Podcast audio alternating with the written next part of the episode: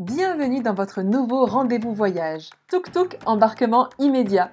Je suis Jessica du blog voyage Mes petits bouts du monde. J'ai posé mon sac à dos dans plus d'une cinquantaine de pays et dans ce podcast, je vous partage à la fois mon expérience personnelle, itinéraire, coup de cœur, parfois regret, mais je donne aussi la parole à un expert de la destination. Chaque semaine, découvrez un petit bout du monde avec nous. Une émission, une destination, que ce soit en France ou à l'étranger. Vous pouvez aussi visionner Tuk Tuk en direct les mardis à 18h45 sur ma page Facebook ou ma chaîne YouTube Mes petits bouts du monde. Merci à Chapka Assurance, sponsor de l'émission. Bienvenue à tous dans Tuk Tuk embarquement immédiat pour une toute nouvelle destination. Aujourd'hui, nous partons en Thaïlande. La Thaïlande, destination mythique pour de très nombreux voyageurs pour beaucoup, c'est souvent bah, le premier pas dans les destinations en Asie du Sud-Est. Euh, moi, j'ai adoré la Thaïlande. Ça fait partie de mes pays coup de cœur en Asie. Alors souvent, quand on pense Thaïlande, on pense au bleu turquoise, aux plages paradisiaques. C'est le cas, toutes ces îles du sud de la Thaïlande sont absolument à couper le souffle. Mais aujourd'hui, on va s'intéresser à la Thaïlande verte plutôt, plutôt la Thaïlande des montagnes, du nord, de la jungle, des rizières aussi. Et cette Thaïlande-là, je l'affectionne aussi tout particulièrement. Alors, on parlera quand même dans un autre, dans une autre émission Tuk Tuk de la Thaïlande du Sud. Il y aura une émission spéciale parce que j'ai eu l'occasion de faire beaucoup de plongées sous-marines en Thaïlande, euh, d'aller dans beaucoup de d'îles également. Donc, je vous partagerai aussi mes îles favorites. Mais aujourd'hui, on va s'intéresser plutôt à la Thaïlande du Nord. Vous inquiétez pas, pour Bangkok aussi, on aura une émission spéciale parce que alors moi, je suis pas très euh, voyage citadin, je suis pas très ville. Et allez savoir pourquoi. Euh, j'adore Bangkok. Voilà, Bangkok, ça fait partie des villes qui grouillent, qui vivent la nuit. J'adore cette ville, cette capitale. Donc, il y aura aussi un tuk-tuk embarquement immédiat pour Bangkok. Donc, euh, voilà, vous inquiétez pas. La Thaïlande, on aura plusieurs épisodes ensemble. Et j'avais très envie de parler, voilà, de, de ce coin vert de Thaïlande parce que c'est parfois peut-être un peu plus méconnu que la Thaïlande du Sud. Alors souvent, euh, quand on parle Thaïlande, vous allez avoir des voyageurs qui peut-être vont vous dire faut pas aller en Thaïlande, c'est trop touristique, il y a trop de monde, c'est dénaturé, fallait y aller il y a 20 ans. Voilà, ce genre de discours, quand on parle de la Thaïlande, on l'entend assez souvent. Euh, alors, c'est pas mon avis personnel. Euh, moi, je fais partie des personnes qui adorent la Thaïlande parce que la Thaïlande, elle a énormément de choses à nous offrir. C'est le pays du sourire, c'est euh, c'est une variété de paysages extraordinaires. Alors oui, le tourisme de masse existe aussi en Thaïlande. Il y a aussi des dérives de ce tourisme. Euh, les dérives sont nombreuses aussi en Thaïlande, faut bien le reconnaître. Alors principalement dans le sud de la Thaïlande. Euh, les relations avec les Thaïlandais, malheureusement, sont un petit peu plus complexes dû à cette population en masse aussi. Mais ça, c'est quelque chose qu'on retrouve un petit peu dans tous les pays où il y a des zones qui sont vraiment très, très touristiques. Et malheureusement, il faut aussi reconnaître que parfois la Thaïlande, comme c'est un pays qui est très accessible à tout le monde, et eh ben voilà, on a on a les voyageurs du monde entier et parfois on n'a pas forcément les meilleurs voyageurs. J'entends par là des personnes qui vont venir pour faire du tourisme sexuel. Ça existe aussi en Thaïlande. Moi, j'ai eu l'occasion de me rendre dans un orphelinat à Bangkok où, bah, eh bien, beaucoup d'enfants malheureusement euh, ont été euh, ont été pris sous l'aile de, de, personnes pour, euh, bah, pour, pour, leur venir en aide parce qu'elles ont subi cela. Donc, c'est des choses qui existent, mais il faut aller au-delà de tout ça. Il faut aussi euh, en avoir conscience pour, euh, bah, pour voilà, une fois sur place, bah, peut-être euh, se rendre utile et aussi euh, venir pour voir tout ce que la Thaïlande a à offrir aussi de merveilleux. Et aujourd'hui, on est dédié à la Thaïlande, donc la Thaïlande verte, comme j'aime l'appeler, parce que c'est la Thaïlande du Nord, donc tout ce qui va être au-dessus de Bangkok. Et euh, pour moi, c'est une des destinations incontournables en Asie du Sud-Est. C'est la destination numéro une des Français en Asie du Sud-Est. Euh, donc euh, voilà, c'est un pays qui a beaucoup, beaucoup à offrir et c'est une destination mythique pour tous les voyageurs. Souvent, euh, c'est aussi une destination qui s'adresse euh, aux personnes qui ont envie de voyager en solo, qui ont envie de se lancer dans le voyage en solitaire. Je, je pense que c'est une très bonne destination pour démarrer euh, parce que, à mon sens, c'est assez facile de voyager en Thaïlande. Il y a beaucoup de transports faciles à trouver, beaucoup de bus qui peuvent nous emmener un petit peu partout, même dans des endroits qui sont hors sentier battu. Oui, il y a du hors sentier battu en Thaïlande, bien sûr. Il y a encore beaucoup de choses à découvrir. Et euh, je pense que c'est une destination qui s'adresse, voilà, aux premiers voyageurs solo. Ça peut être un, très bon démarrage pour commencer à voyager euh, tout seul en sac à dos. Moi, ça a été aussi un des premiers pays pour, pour voyager toute seule. Et ça s'adresse aussi aux familles euh, parce qu'il y a bon nombre d'hébergements qui peuvent accueillir euh, voilà plusieurs personnes, des enfants. Euh, les Thaïlandais adorent les enfants, donc ça s'adresse aussi aux familles et puis à toutes les personnes qui aiment l'Asie du Sud-Est comme moi. On dit souvent qu'on a un, un, continent de cœur. Moi, je vous je vous avoue que c'est c'est l'Asie et principalement l'Asie du Sud-Est, même si j'aime beaucoup l'Amérique du Sud, l'Afrique que je connais un petit peu moins, mais j'aime beaucoup aussi. Mais je sais pas pourquoi l'Asie, c'est, mon continent, quoi. Et, et donc aujourd'hui, je suis contente, voilà, de vous parler de, de, Thaïlande. Alors il y a à peu près 7 heures de décalage avec la Thaïlande. Donc quand Marine va nous rejoindre après euh, sur Instagram, bah, pour elle c'est plein milieu de la nuit. Moi j'ai interviewé un petit peu plus tôt, donc euh, voilà, ça, ça, ça, ça collait un petit peu mieux. Je vais tout de suite vous montrer les destinations dont on va parler ensemble.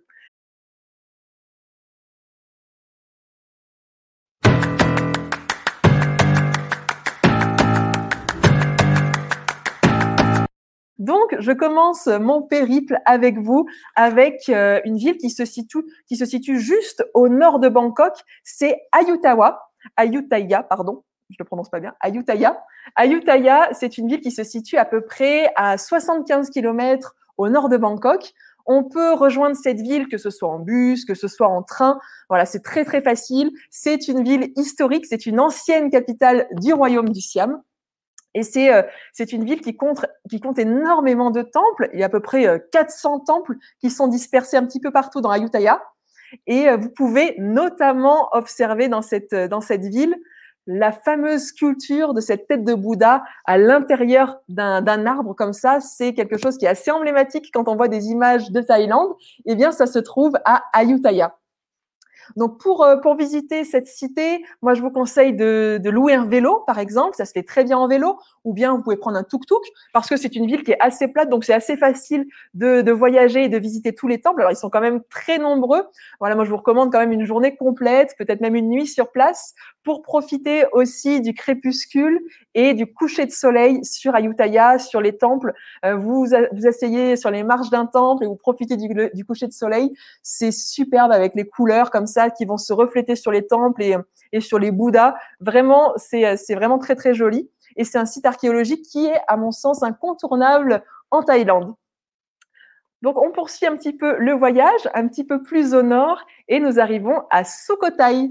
Sukhothai, c'est également une ancienne capitale du royaume du Siam. Donc, c'est une capitale aussi qui est très riche euh, historiquement parlant. C'est une capitale, enfin une ancienne capitale qu'il faut visiter également pour son architecture et pour ses nombreux temples.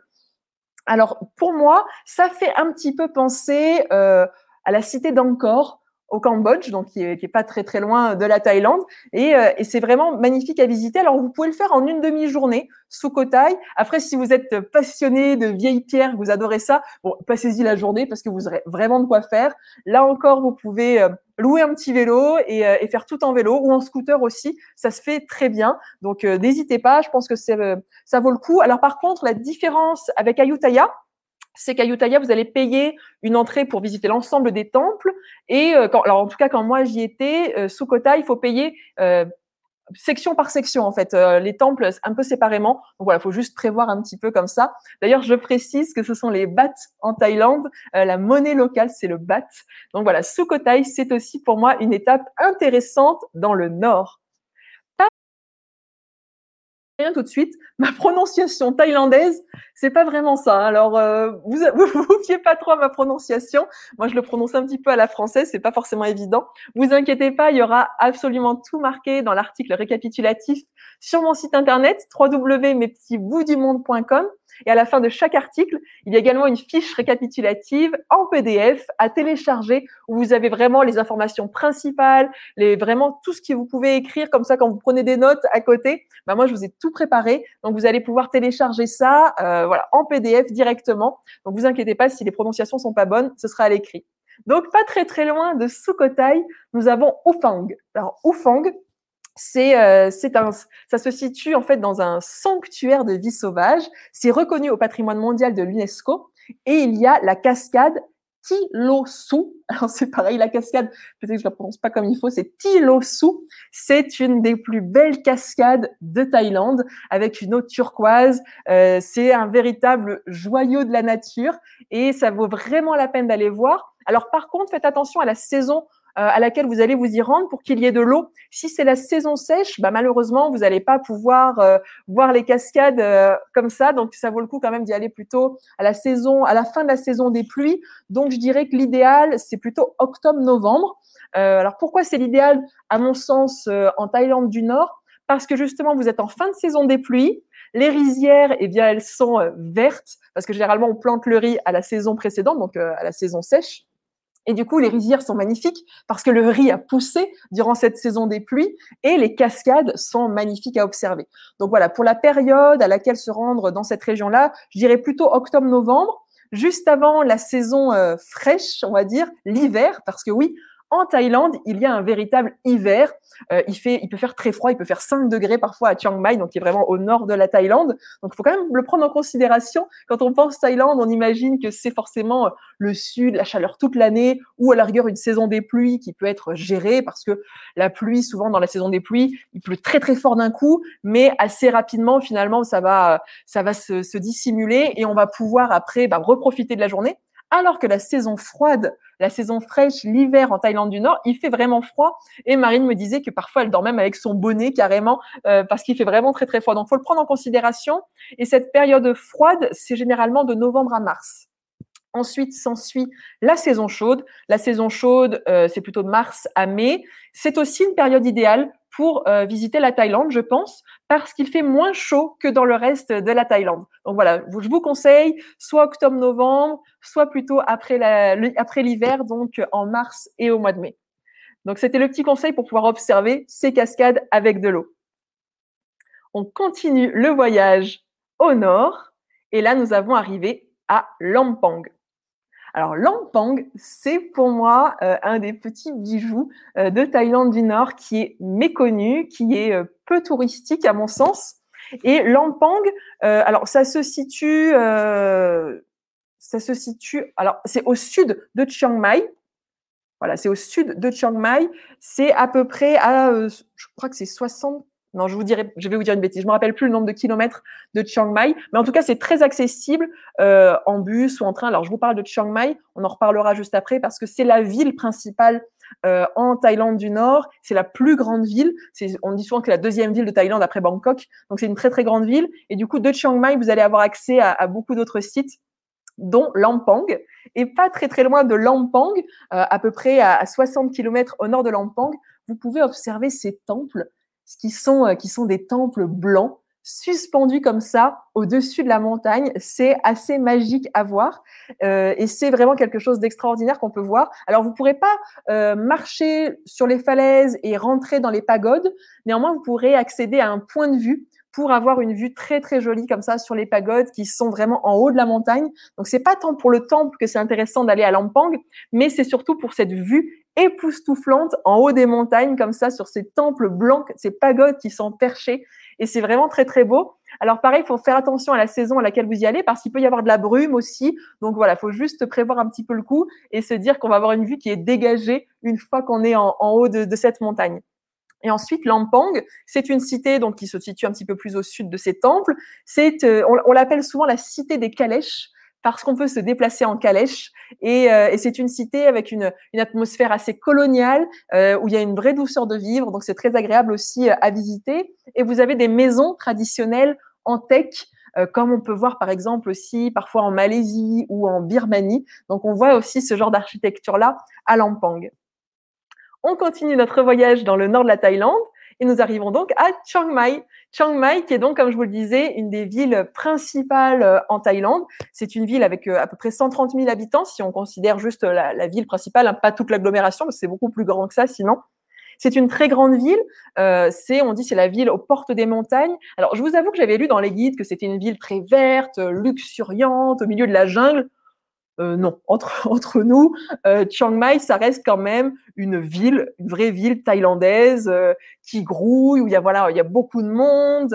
Donc ça reste une ville. Mais effectivement, c'est un petit peu une porte d'entrée vers la montagne. vous allez pouvoir organiser énormément de choses au départ de Chiang Mai, que ce soit des treks dans la jungle avec des guides, que ce soit des excursions pour aller voir des cascades, pour aller voir des parcs nationaux. Il y a vraiment énormément à faire à Chiang Mai. C'est la ville aux 300 temples Il y a énormément de temples. Alors, bon, j'avoue que moi, je ne me lasse pas des temples en Thaïlande.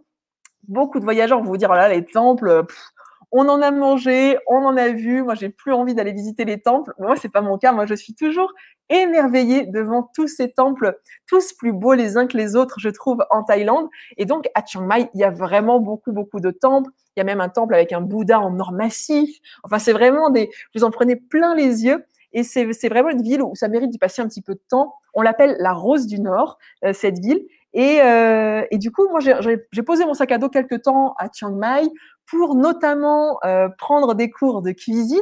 Euh, alors j'en ai pris plusieurs fois en Thaïlande des cours de cuisine parce que j'adore la cuisine thaïlandaise.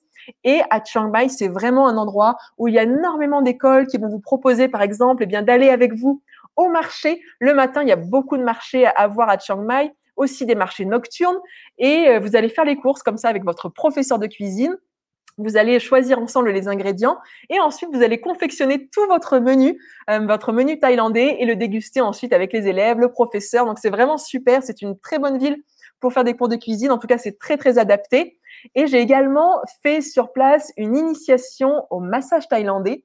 Alors c'est vrai que aller en Thaïlande et pas se faire masser, c'est quand même dommage parce qu'ils ont vraiment une technique mais ancestrale et c'est vraiment les, les rois pour le massage. Ils sont vraiment vraiment vraiment très doués. Et, euh, et moi, moi, je me faisais masser très très régulièrement en Thaïlande, euh, notamment à Bangkok aussi, une école qui est très réputée. Je reviendrai sur l'épisode dédié à Bangkok. Mais euh, j'avais envie d'apprendre un petit peu les rudiments du massage. Alors, bien évidemment, ce n'est qu'une initiation. moi, ça a duré une journée à peu près pour apprendre à masser, que ce soit le massage des mains, que ce soit le massage du visage, le massage des pieds.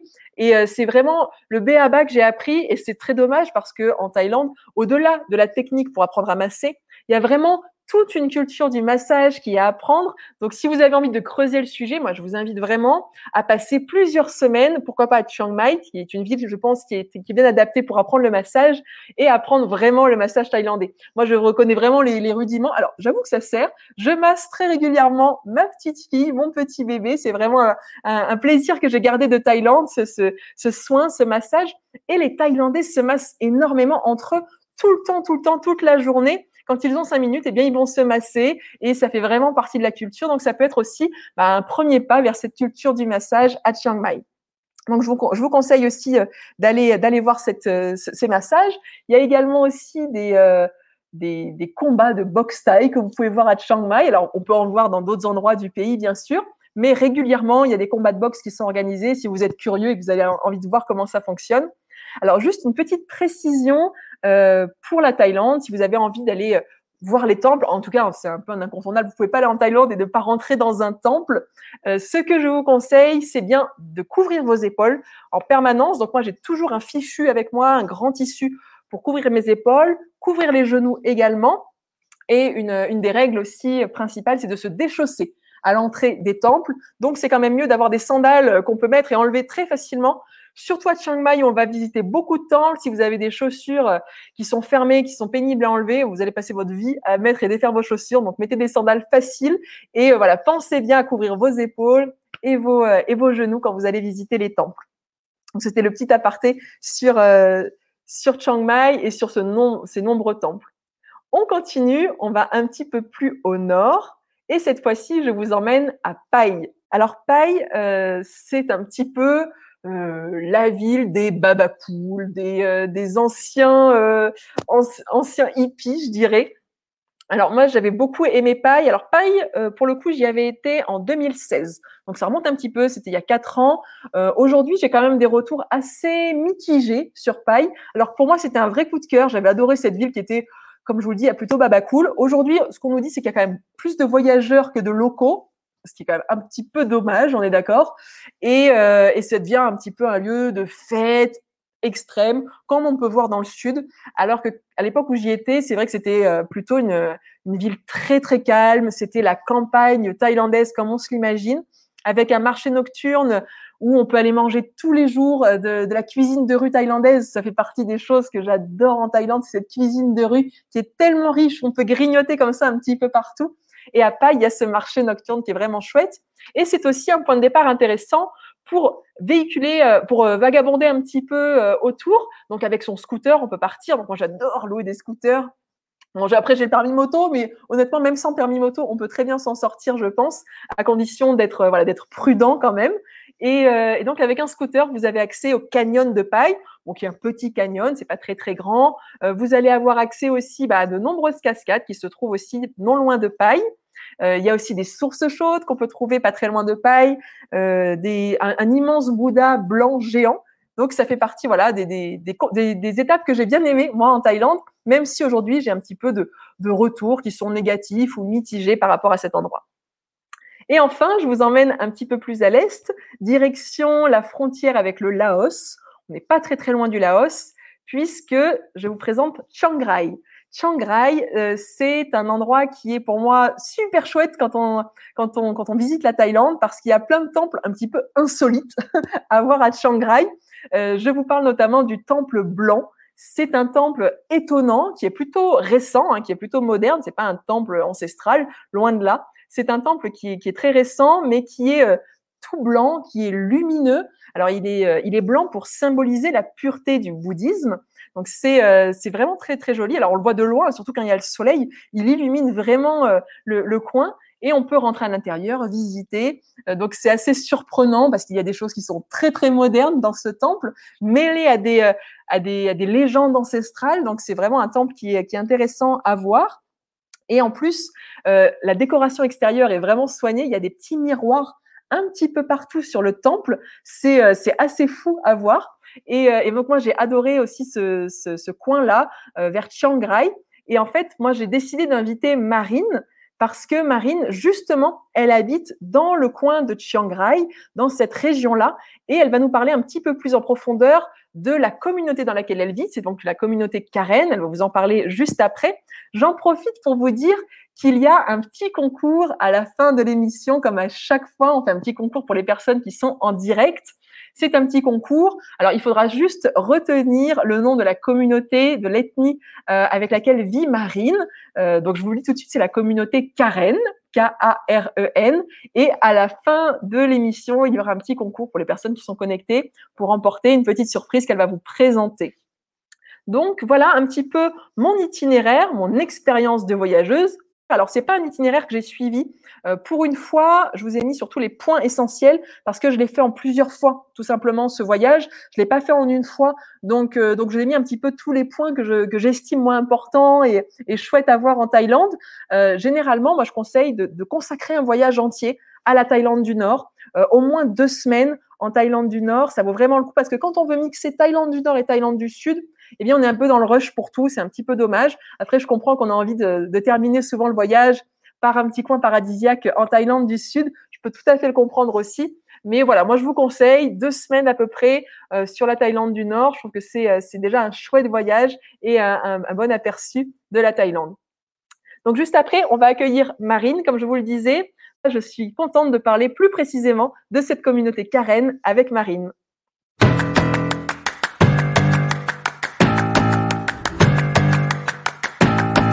Bonjour Marine, bienvenue dans Tuk Tuk, embarquement immédiat. Merci à toi, merci Jessica de me recevoir, ça me fait super plaisir et merci d'avoir euh, accepté qu'on fasse ça un petit peu en rediffusion, c'est vraiment très très chouette, merci. Alors, on s'adapte parce que tu es quand même oui. à l'autre bout du monde, là tu es vraiment au, au, cœur de la Thaïlande. Quelle heure il est chez toi tout de suite? Là il est 16h30. Bon, bah, tu vois, on est, on est juste un petit peu en décalage par rapport euh, à l'enregistrement et à l'émission en direct. Donc, merci beaucoup d'avoir accepté de faire ça. Et puis, euh, on est entre deux averses. On espère que la collection oui. va être bonne et va être avec nous aujourd'hui. Normalement, ça devrait aller. Je guette les nuages au loin, mais normalement, ça devrait aller. Bon, bah écoute, euh, on va passer ensemble un, un, petit moment. Tu vas nous parler de ton expérience personnelle et puis bah, de ce qui fait aussi que tu aimes autant la Thaïlande du Nord. Donc, bah, je te laisse te présenter. Dis-nous un petit peu qui tu es, Marine. Eh bien, je suis Marie. Ça fait maintenant euh, donc deux ans que je suis en Thaïlande et je suis arrivée un petit peu ici euh, un peu par hasard. Je me suis dit que ça faisait longtemps que je voulais voyager. Ça faisait vraiment, vraiment longtemps et je voulais donner un petit peu un sens à mon voyage. Donc, je suis partie dans l'objectif de visiter plusieurs associations locales. Je voulais faire Thaïlande, Laos et Cambodge. Et après quatre mois, j'étais encore en Thaïlande. J'avais fait des allers-retours au Laos, un petit peu au Cambodge, mais j'arrivais pas à quitter cet endroit-là. Et, euh, et, ce qui est étrange, c'est que c'est à un moment donné, quand je suis arrivée dans ce village-là, je, je, suis venue visiter un sanctuaire pour éléphants, Et j'étais avec mon ancien compagnon. On était séparés, mais il est venu me, rejoindre en Thaïlande pour partager un, un, moment ensemble. Et, et j'ai rencontré Dédé, donc il y avait les éléphants, il y avait toute l'image qui va avec, la nature, les éléphants, le maout. Donc le maout, c'est celui qui s'occupe des, éléphants. Et là, je vois Dédé arriver et je me suis sentie, c'est, tu sais, c'était un, coup de cœur, un truc qui se passait. Je me suis dit non. Le coup de foudre. Un peu le coup de foudre. Mais je crois que je suis la seule à l'avoir, à l'avoir vécu. Ah, c'était pas réciproque, tu veux dire ben, Moi, j'étais avec quelqu'un, et donc chez les Karen, c'est pas quelque chose qui se fait, une fille qui est. Ouais, ouais. Donc, même pas. C'est ça, il m'a même pas euh, regardé, je crois. Et puis, euh, puis voilà, ce qui devait se passer se passa. Euh, j'ai poursuivi, j'arrivais pas à partir, donc j'ai poursuivi ce, ce, ce périple ici dans ce village qui est juste incroyable. Et puis, euh, puis voilà, j'ai pas voulu partir, donc euh, je suis restée ici. Il y a eu quelques allers-retours en France pour euh, l'administratif, mais voilà, maintenant je suis ici depuis deux donc, ans. oui, pour pour expliquer un petit peu à tout le monde, cette personne que Marine a, a rencontrée, qui était donc Maou, c'est ça à l'époque, c'est Dédé, et aujourd'hui Dédé c'est le mari de Marine. Ils se sont mariés l'année dernière. Et, et, Marine a choisi bah, de rester vivre en Thaïlande dans cette communauté Karen. Et, et aujourd'hui, tu es dans le village de Dédé, donc euh, le village où il y a toute sa famille qui vit aussi. Et donc maintenant, tu vis bah, au cœur de la famille de Dédé dans le village Karen. C'est ça, oui, c'est ça. il y a des, il y a une immersion, mais voilà, chacun y met du sien parce que bah, moi j'ai ma culture, ils ont la leur, donc il y a vraiment plein de choses euh, qui, qui rentrent en compte. Mais euh, ce que j'ai remarqué tout de suite, c'est leur immense générosité. C'est pas des gens qui, qui, qui, se posent énormément de questions. Ils se sont pas dit mais qu'est-ce qu'elle fait là cette fille ici? Ils sont venus me voir, ils sont venus échanger et, ça c'était vraiment trop trop chouette. Et déjà je suis restée en Thaïlande parce que euh, parce que j'aimais la Thaïlande. La première chose c'est que j'aimais énormément la Thaïlande. Un jour j'ai appelé ma maman et je lui ai dit maman, je suis dans un un petit village Karen et j'ai jamais été aussi heureuse de ma vie. Et, là, il n'y avait pas encore d'histoire d'amour avec Dédé, c'était vraiment, euh, voilà, donc il y a eu ça, et puis après, il y a eu Dédé, et puis c'est plein de choses qui sont, euh, qui sont passées. Donc, Parfois, histoire, euh, avec la Thaïlande, c'est une histoire d'amour. tu es tombée amoureuse du pays et tu es tombée amoureuse d'un Thaïlandais, en fait. Ça, Exactement, oui, complètement. C'est deux histoires d'amour. Donc, dire que j'ai mon un voyage et c'est devenu ta vie, la vie en Thaïlande. Tu devais peut-être pas t'attendre forcément à ça, de ah pas revenir en France et, vivre là-bas. Non, je m'attendais pas à ça, d'autant plus que moi je travaillais donc dans l'hôtellerie de luxe et euh, je travaillais six mois de l'année, donc j'étais réceptionniste et donc l'objectif c'était de partir pendant six mois. J'avais vécu une rupture amoureuse un petit peu complexe et donc je me suis dit que ça allait être un voyage qui allait euh, sans rien attendre m'offrir des choses incroyables. Je m'attendais pas à autant de choses il faut dire que je, pense vraiment qu'il y a des moments dans la vie où, tu es à un endroit et tu dis mais pourquoi tout se passe bien? Pourquoi Qu'est-ce qui se passe? Moi, je me suis souvent dit, mais qu'est-ce qui va m'arriver Parce que quand j'ai décidé de m'installer, après, j'ai prévenu mon patron que je rentrerai pas. Euh, j'ai trouvé un vol pas cher pour aller dire au revoir, faire un gros bisou à ma famille et à ma maman. Je reste, euh, je reviendrai pas, quoi. C'est fou quand même. ça a été compliqué quand je l'ai dit à ma maman au début, mais elle a tout de suite accepté. Puis ce qui a été incroyable, c'est quand elle est arrivée ici. Euh, parce que c'était vraiment mon rêve de pouvoir la faire venir ici. Et quand elle est arrivée, elle a appelé, euh, elle a appelé son chéri un petit peu en cachette et elle m'a dit non mais je comprends complètement pourquoi Marine elle est là. Et là tu dis bon c'est bon. ça va, c'est accepté, ça a été validé par la famille. Euh. C'est vrai que c'est une histoire incroyable. pour, pour, tout vous dire, moi, Marine, je la suis sur les réseaux sociaux, sur son compte Instagram qui s'appelle Adventime. Et euh, avant, ça s'appelait pas comme ça, mais aujourd'hui, ça a un petit peu changé. Elle va vous expliquer un petit peu son évolution professionnelle aussi. Et, euh, et en fait, on se suit peut-être parce que tu suivais mes petits bouts du monde à, l'origine, je crois. Et, euh, et c'est vrai que moi, j'aime beaucoup suivre Marine dans son quotidien parce qu'elle partage euh, des bribes de vie, euh, de vie simple qu'elle vit au sein de cette famille en Thaïlande, avec tout ce qu'elle a construit autour aussi. Et, et c'est un vrai, vraiment un, un, bonheur de te suivre au quotidien parce que c'est une vraie immersion tous les jours euh, dans la culture thaïlandaise, dans particulièrement la culture Karen dont on va parler, parce que c'est une communauté euh, un petit peu à part en Thaïlande dans laquelle tu es.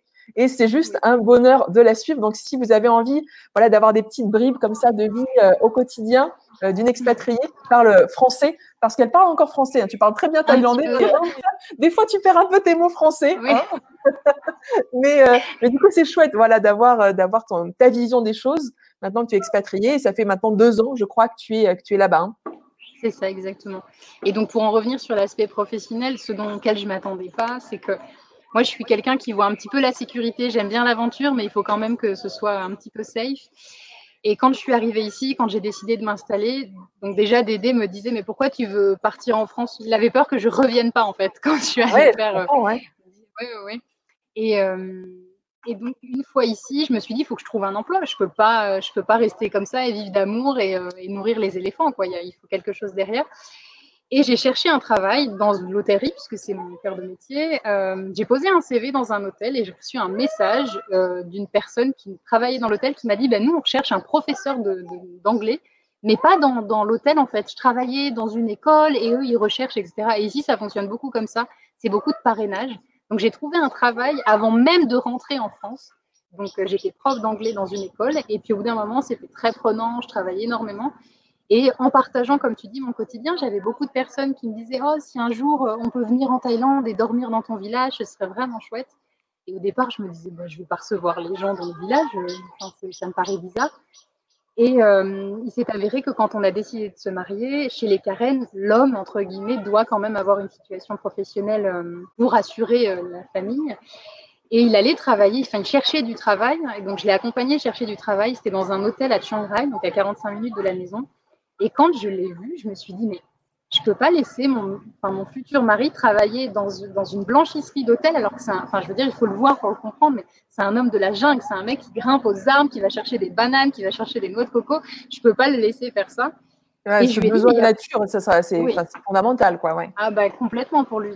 Et donc, il s'est avéré que je me suis dit, je leur en ai parlé, j'ai parlé à ma belle-maman, à mon papa, enfin mon beau-papa et Dédé, je leur ai dit, est-ce que vous êtes pour qu'on fasse une petite chambre et on voit, on recevra des coups et c'est comme ça. de revenus pour la famille et en, un projet à commun. L'objectif. Ouais, ouais.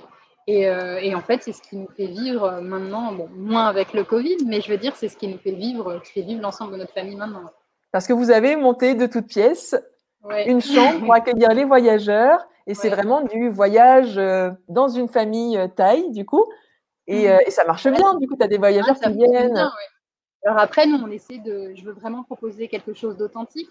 Donc pour nous, c'est important qu'on reçoive des, personnes. Maintenant, c'est beaucoup de familles, mais tu as des, couples aussi qui viennent nous voir. Mais c'est vrai qu'il y a eu euh, un effet boule de neige. Une famille est venue nous voir. Ils ont marqué un petit mot sur euh, famille autour du monde. Et c'est vrai que ça a été un petit peu boule de neige. Donc on a deux chambres à proposer. Et, euh, ils sont au cœur de notre famille, ils sont au cœur de notre maison. On habite ensemble dans la même maison. Ils ont leur intimité, etc. Et c'est vraiment une vraie immersion. Donc on, on prend entre chaque personne qui vient nous voir quatre jours pour rester entre nous de façon à ce que nous, on se ressource et vraiment proposer quelque chose ouais. de sincère et que ce ne soit pas une vitrine. Parce que, comme tu le disais, vous vivez ensemble. Parce que dans la communauté Karen, là où tu es, les familles vivent tous ensemble. Vous n'êtes pas isolé avec ton mari euh, dans une maison fermée, euh, avec des non, barrières autour en fait, du jardin. Non, non, il n'y a pas de, je ne sais plus comment on appelle ça, là, de portail. Il n'y a pas de portail. Ah oui. euh, la pluie vient, j'espère que ça va aller. Il faut apporter plein de bonnes sondes. Oui. Euh, alors oui, non, chez les Karen, en fait, on habite tous ensemble. Donc, euh, c'est-à-dire qu'on a une maison de famille et on a les champs. Donc, les champs, c'est à diviser entre tous les enfants. Et la maison de famille, ça revient aux plus jeunes des enfants. C'est automatique comme ça. Donc, si tu es le grand frère, bah, c'est pas de chance pour toi. Il va falloir que tu te fasses une maison. Euh, généralement, les parcelles de terrain sont suffisamment grandes pour mettre deux ou trois maisons. Des maisons, je m'entends, hein, c'est les cabanes en bois ou en bambou. Ici, il n'y a pas de maison comme comme chez nous, hein, comme en France. Mais euh, nous, là, actuellement, on vit dans la même, dans la même maison que, que mes beaux-parents. Et puis maintenant, donc, la grand-mère de Dédé habite juste à côté dans une petite cabane. On habite tous ensemble. D'accord. Il y a toute la famille aux alentours. Euh, pareil. Alors, c'est vrai qu'on commence à t'entendre de loin. oui, oui, de loin. Je suis vraiment désolée. Je ne peux pas vous montrer. Mais là, effectivement, il commence, euh, il commence bien à pleuvoir. Normalement, ça ne dure pas très longtemps. Euh, suffisamment pour, euh, pour couper le son. bon, on va, essayer, on va essayer de continuer malgré tout. Euh, alors, il y a cette vie maintenant qui est effectivement avec le homestay, qui s'appelle Homestay la maison. Oui. C'est ça? Et euh, il y a aussi la vie au champ que tu continues à vivre dans cette communauté Karen. Est-ce que tu peux nous en dire déjà un petit peu plus sur la communauté Karen Qu'est-ce que c'est que cette, cette, cette, population en Thaïlande qui est principalement basée en Thaïlande du Nord? D'où est-ce qu'ils viennent? Voilà. Alors les Karen, majoritairement, ils viennent euh, de Birmanie, comme mon, beau-père, donc le père de Dodé, c'est quelqu'un qui a fui la guerre et qui est venu pendant la guerre, qui a traversé la frontière et donc ils sont, euh, souvent expatriés en bordure de, de, frontières et notamment à Chiang Mai et à Chiang Rai. Euh, nous, majoritairement dans le village, il y a à peu près 50-50, 52% de personnes qui viennent de Birmanie ou 50% des personnes qui viennent de Chiang Mai, parce que tu as aussi beaucoup de, de Karen qui viennent de Chiang Mai. c'est des personnes qui sont chrétiennes ici, ils ne sont pas bouddhistes. Alors ça peut paraître bizarre parce que quand on va en Thaïlande, on voit les temples, etc. Et souvent, les personnes sont surprises en, visitant des, des, ethnies comme la nôtre parce que ici, on est, on est, chrétien. Euh, voilà, on t'entend plus trop trop. Oh, je suis désolée. Qu'est-ce que tu veux mettre une petite pause On va attendre que la pluie euh, s'arrête et j'essaie de reprendre juste ah. derrière. Ça te va? Ok, très bien. Hop, on te retrouve, Marine. La pluie s'est calmée. Merci encore et désolée pour, euh, pour cette mésaventure. Pas de souci, c'est euh, les aléas aussi. Voilà, l'enregistrement à distance, comme ça, tu es en plein cœur de la Thaïlande, comme on le disait.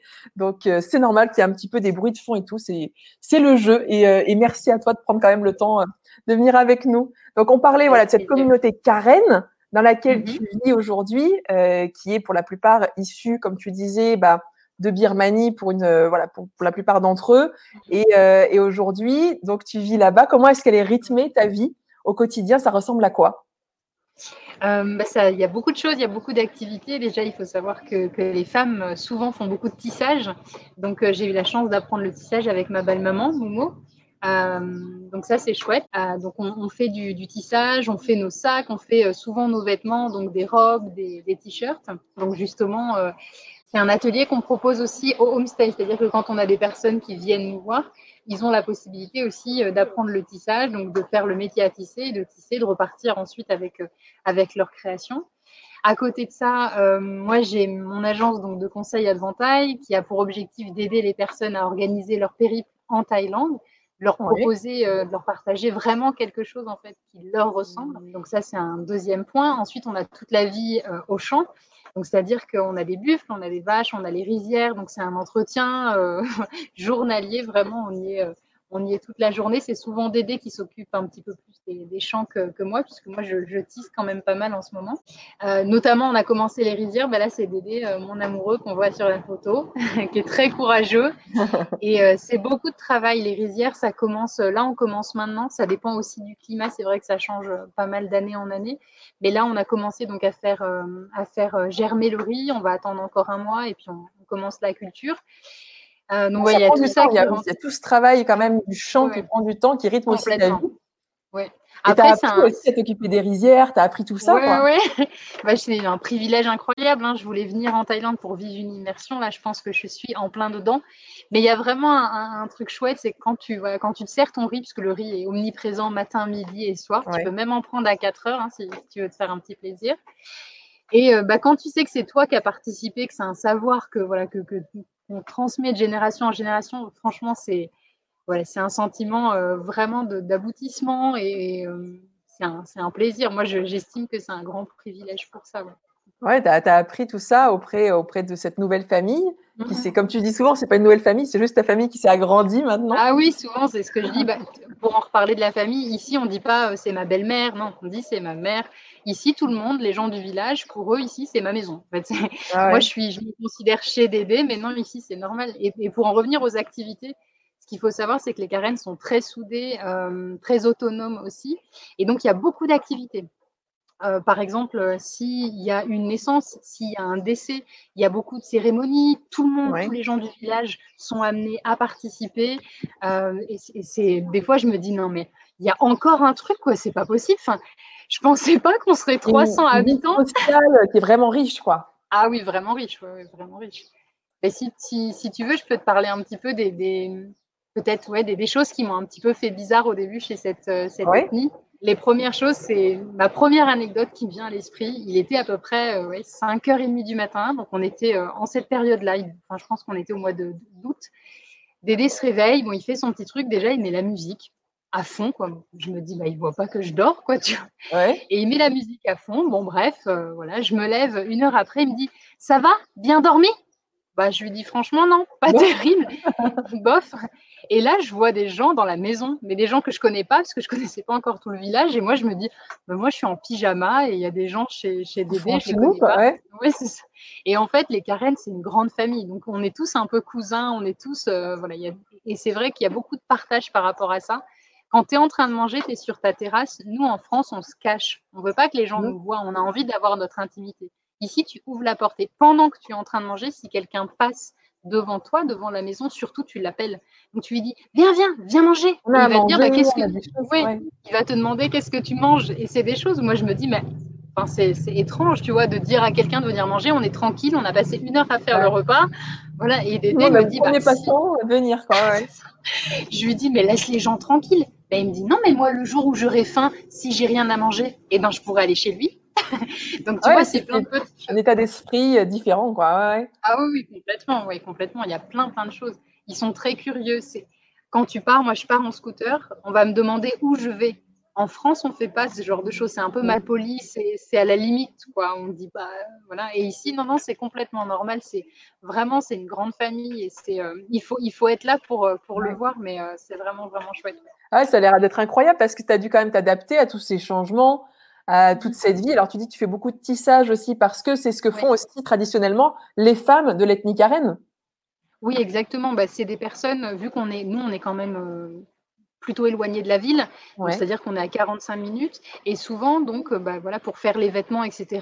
Là, j'en porte pas. J'aurais pu, euh, j'aurais pu mettre un, tissage, mais on fait nos t-shirts, on fait nos robes, puisque c'est les tenues traditionnelles qu'on porte, et on peut le voir souvent bah, pour mon mariage ou enfin, sur mon compte Instagram, on peut voir qu'il y a quand même pas mal, pas mal de, de tenues. Bah là, voilà, c'était euh, pour notre mariage avec Dédé. Donc là, c'est ma belle maman Momo qui a fait et mon t-shirt et celui de, de Dédé. Donc c'est tissé à la main ça prend, euh, ça prend pas mal de temps.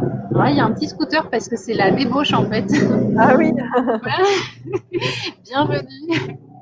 La euh, débauche, ça, veut dire qu'à la base, en France, c'était quand même côté ouest de la France, non? Parce que quand on dit qu'on embauche ah et qu'on débauche, c'est bien typique de l'ouest de la ah, France. Ah d'accord. oui, chez moi on dit chocolatine, ça te donne un petit indice. Ma maman est charentaise, donc euh, ah, tu vois, dois être peut-être dans ce coin-là, non? Oui, c'est pas loin, c'est en Aquitaine un petit peu plus bas. D'accord. oui, donc c'est le moment où les gens parlent. Donc si on entend des bruits de scooter, c'est normal. Donc les gens se déplacent beaucoup en scooter aussi. Oui, surtout en Thaïlande, oui, c'est vrai. Et, euh, et, du coup, comme ça, tu es bah, aujourd'hui à peu près 45 minutes de Chiang Rai, c'est bien ça? Mm-hmm. Oui. Et euh, donc, moi, je disais justement bah, dans mon itinéraire que je suis passée par Chiang Rai.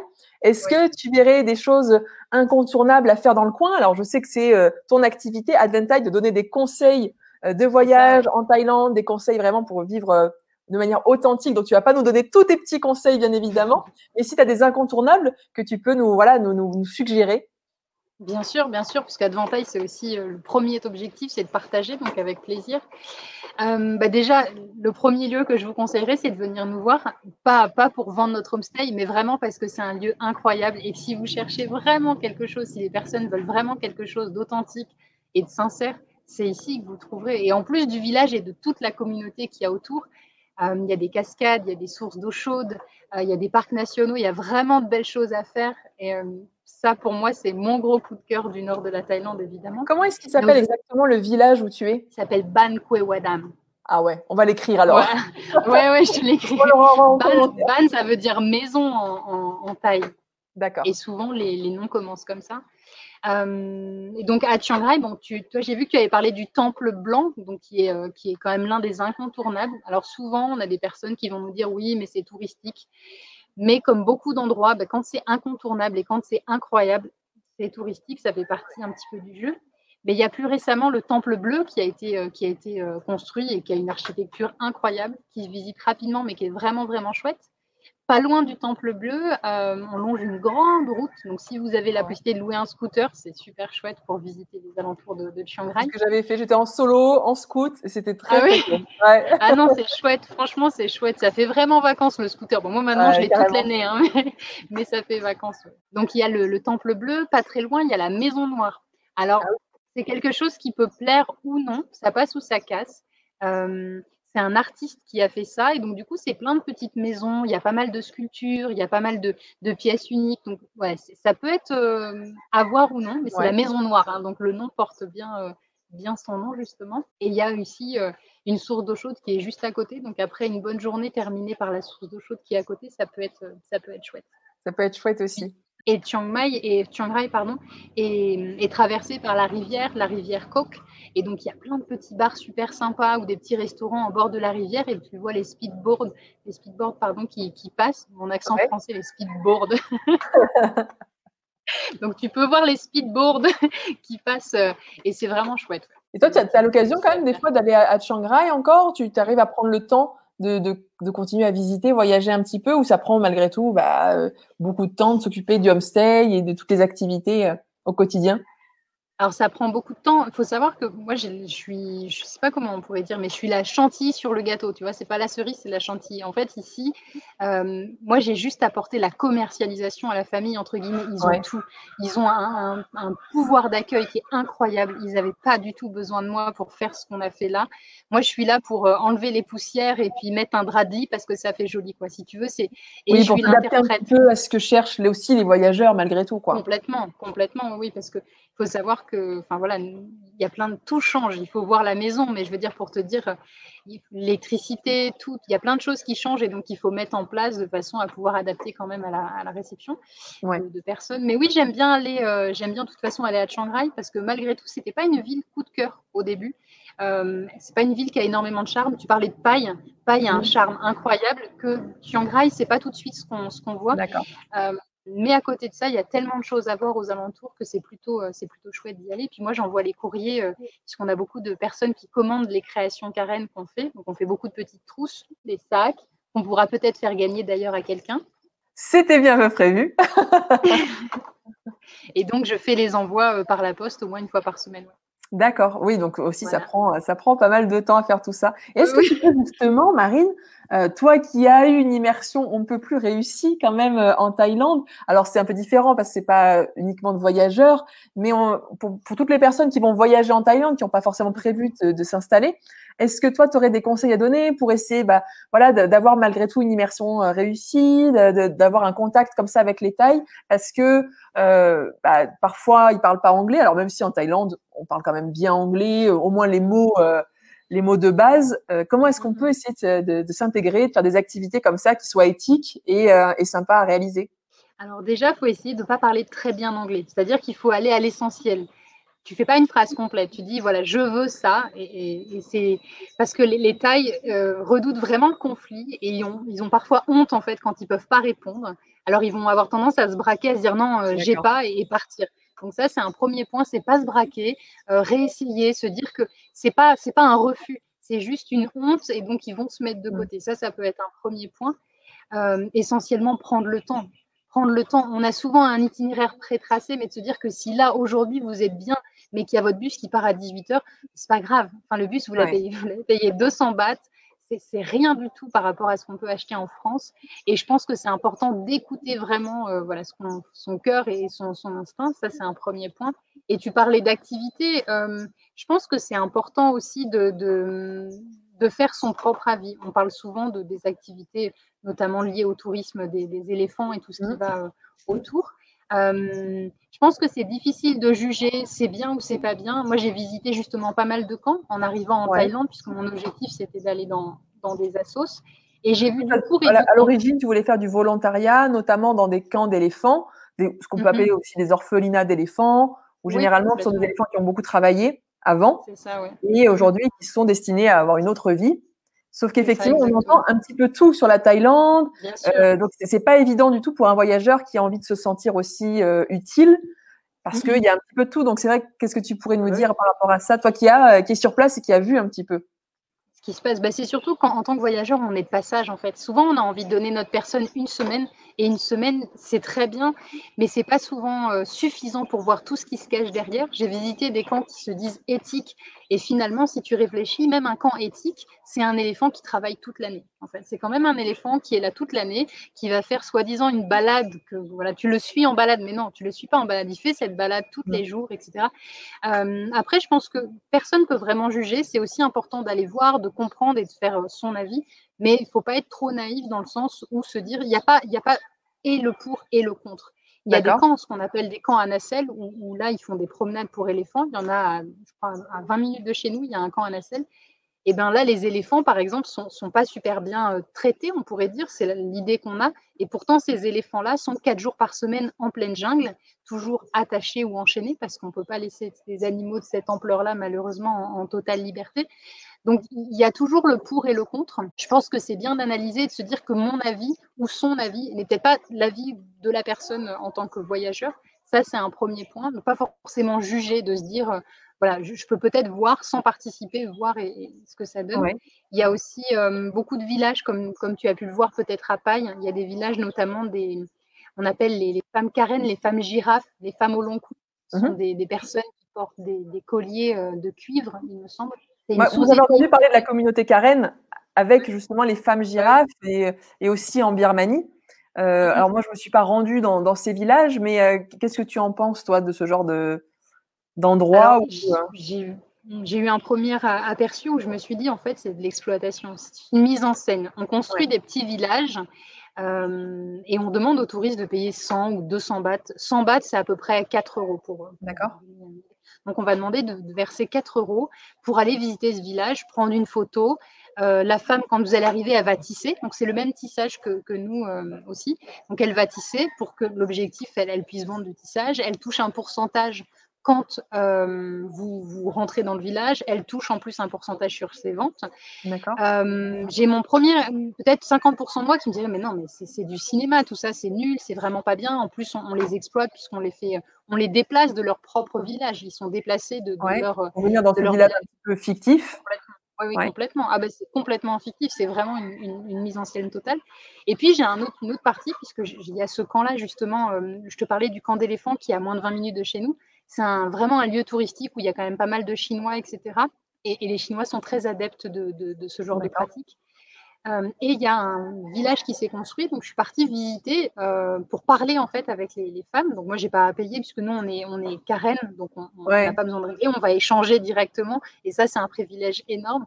Et donc je leur ai demandé, j'ai essayé de discuter avec elles et je leur ai dit mais il y a un peu d'exploitation. Est-ce que toi, tu es heureux de faire ça? Tu es heureuse de faire ça?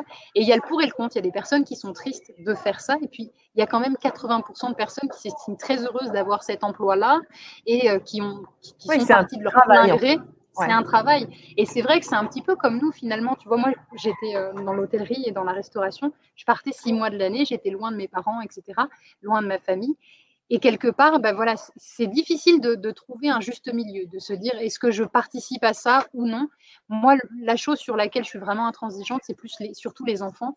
Euh, là, on leur donne pas vraiment le choix. On les envoie souvent pas à l'école et on leur demande de faire un petit peu la manche ou de faire un petit peu des dessins un petit peu birmans, euh, notamment à, euh, à Chiang Rai ou à Chiang Mai. Et là, c'est peut-être pas eux qui ont fait ce choix-là finalement. Et donc peut-être ne pas investir dans ça, ne pas donner de l'argent dans ça, puisque cet enfant, il pourrait peut-être aller à l'école et, ce serait peut-être plus instructif euh, pour lui. Je pense surtout que c'est ça. Donc c'est difficile de donner un avis euh, d'expert, entre guillemets. Mais, non, euh, mais comme tu dis, c'est souvent difficile de juger.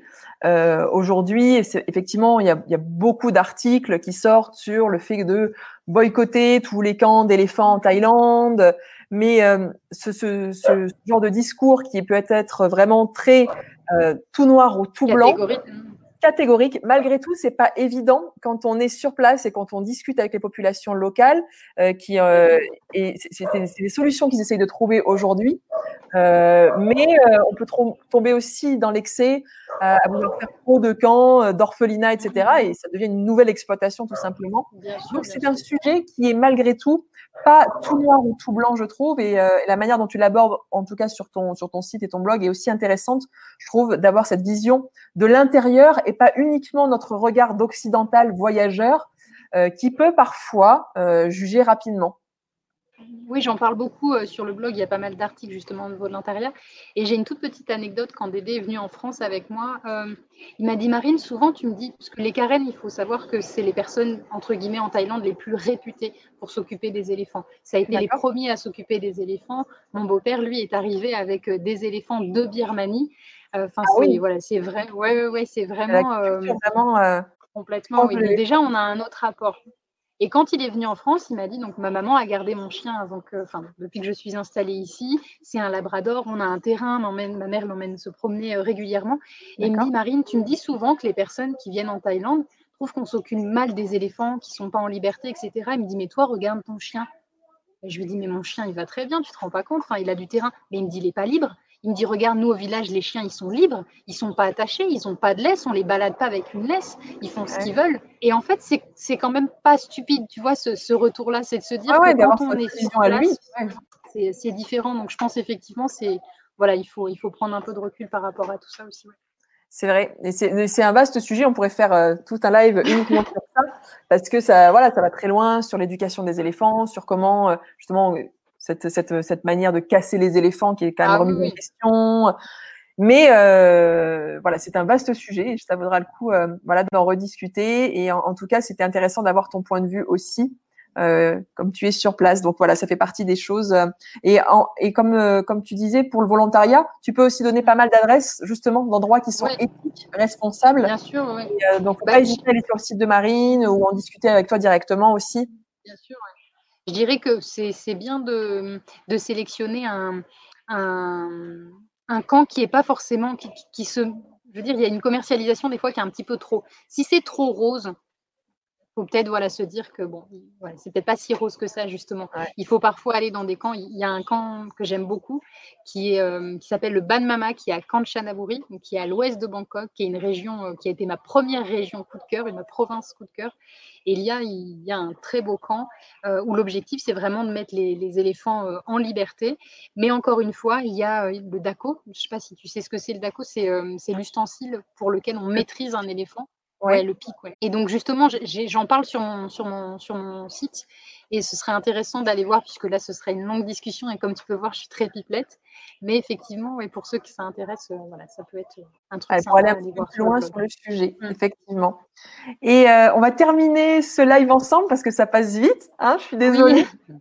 on va essayer de parler un petit peu de voyage à la maison. Mmh pour essayer d'emmener un petit bout de Thaïlande euh, avec nous quand on rentre à la maison. On va essayer de parler un peu de cuisine parce que je sais que tu aimes ah bien la cuisine, comme moi. Ça se voit, ça se voit. on est un peu fan de cuisine du bout du monde et particulièrement la cuisine thaïlandaise dont je raffole aussi. Est-ce que tu peux nous conseiller euh, des plats, des recettes? Parce qu'on peut aussi en voir beaucoup sur ton site Bien sûr. Bah déjà, les, premières, enfin, la première qui est la plus connue, c'est le pad thai. Le pad thai, le khao pad. Khao pad, c'est aussi le riz frit. Ça, c'est deux recettes qui sont euh, phares en Thaïlande. Bah, celle que tu montres sur la photo, c'est le pad thai. Ce qui est bien avec les recettes thaï, c'est qu'avec peu d'ingrédients, on peut faire plein de plats.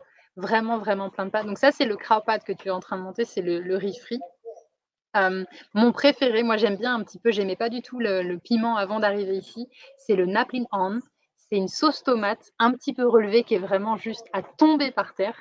Euh, et le, le, secret pour les recettes thaï, c'est ça. Ça s'appelle le rosdi. C'est le rosdi.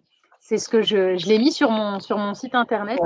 Euh, et peut-être Ouais, c'est ça, c'est une poudre. Euh, c'est un petit peu comme les cubes Knorr, Ah oui, d'accord. mais, euh, mais en, poudre. Et je pourrais peut-être le glisser si, euh, si jamais on fait gagner une, une trousse, je pourrais en glisser un petit peu dedans et c'est vraiment, ce serait chouette de pouvoir. C'est un peu le secret, c'est pas trop ah naturel, mais que tout le monde utilise. Exactement, oui, c'est ça, c'est un petit peu ça. C'est apparemment au poivre et au, à l'oignon, apparemment. D'accord.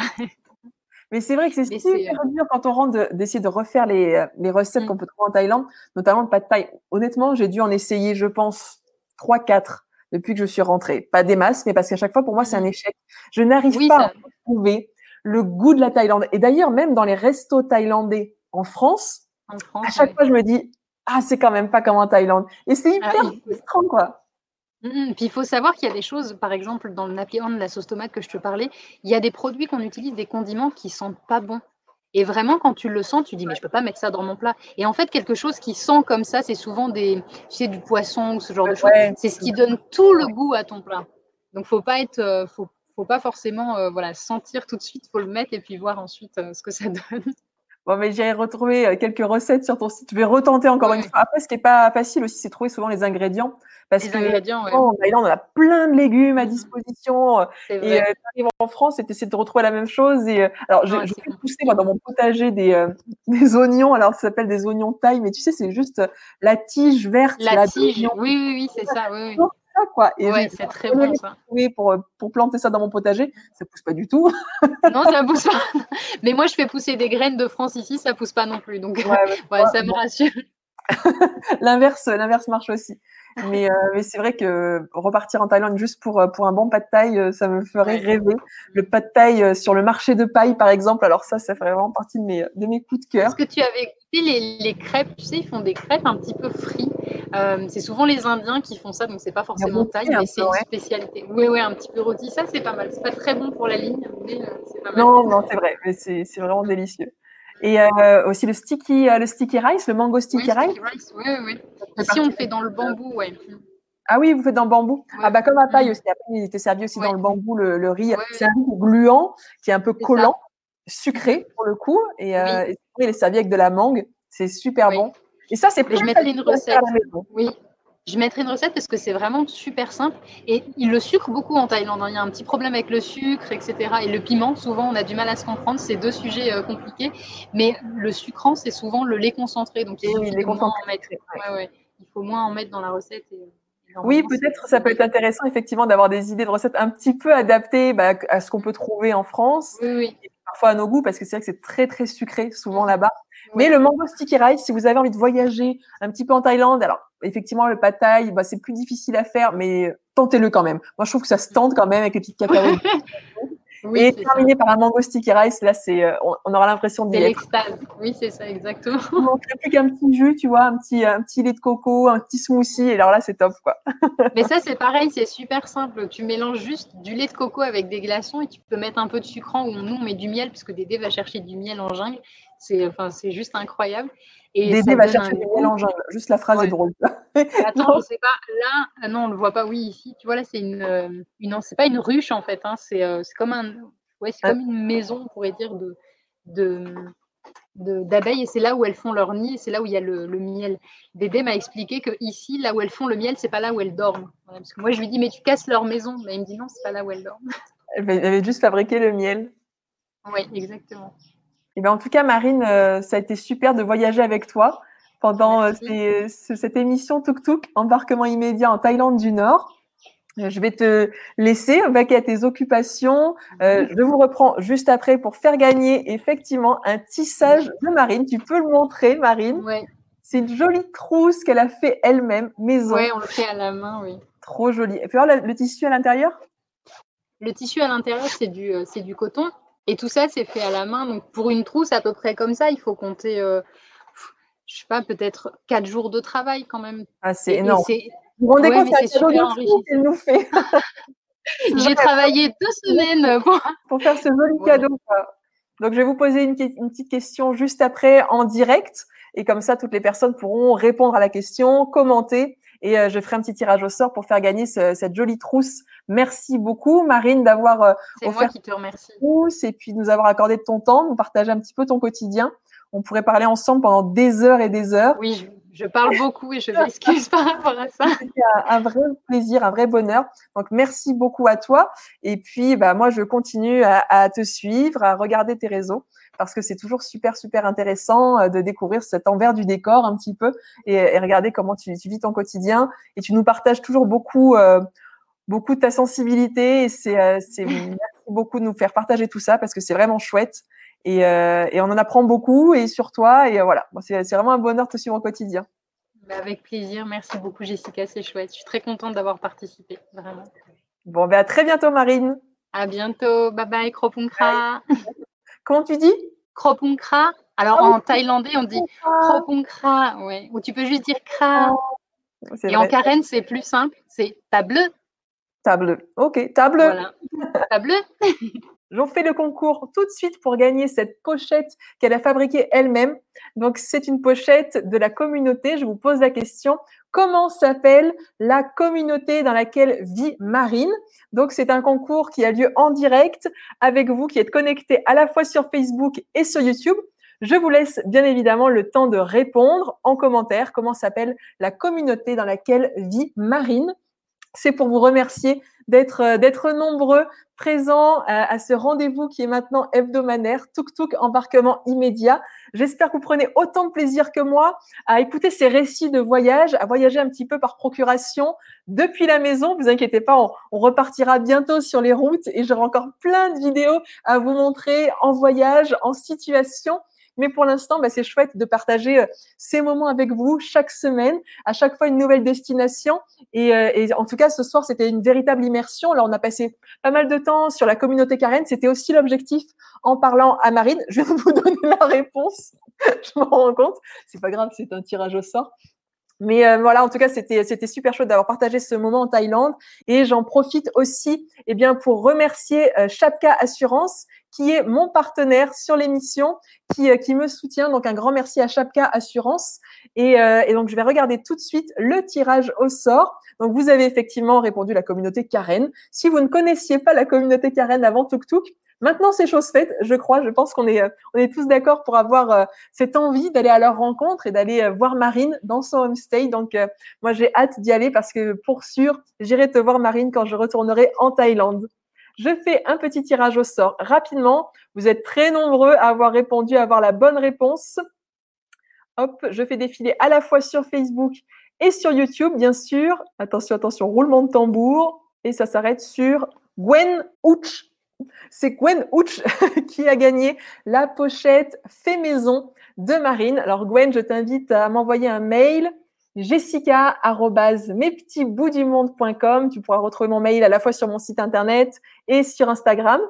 Le live continue comme d'habitude. On se retrouve maintenant sur Instagram.